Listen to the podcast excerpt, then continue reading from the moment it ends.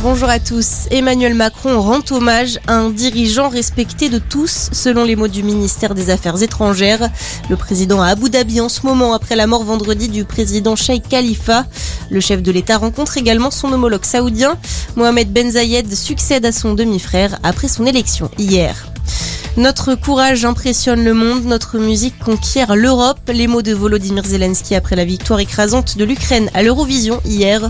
Le groupe Kalush Orchestra a recueilli 439 points auprès du public, un record. Selon le président ukrainien, son pays accueillera bien le concours européen l'année prochaine. Il souhaite que l'événement se déroule à Mariupol, libre, pacifique, reconstruite.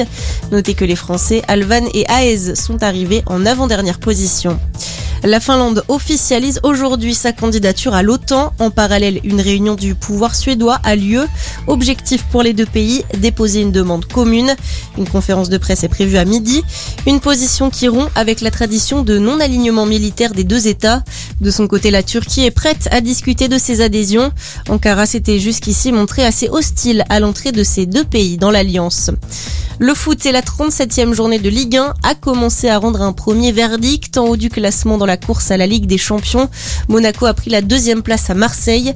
Les Monégasques qui ont battu Brest 4-2. L'OM de son côté a perdu sur la pelouse de Rennes 2-0. Les Rennais pour l'instant quatrième et donc avec un pied en Europa League.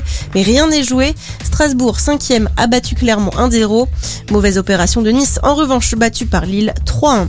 Et puis six départements placés en vigilance orange ce matin. Alerte orage dans la Manche, le Calvados, la Seine-Maritime, l'Eure, l'Orne et la Sarthe.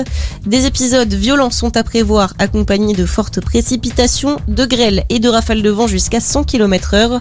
Soyez prudents notamment à partir de cet après-midi jusque dans la soirée. Bonne journée à notre écoute.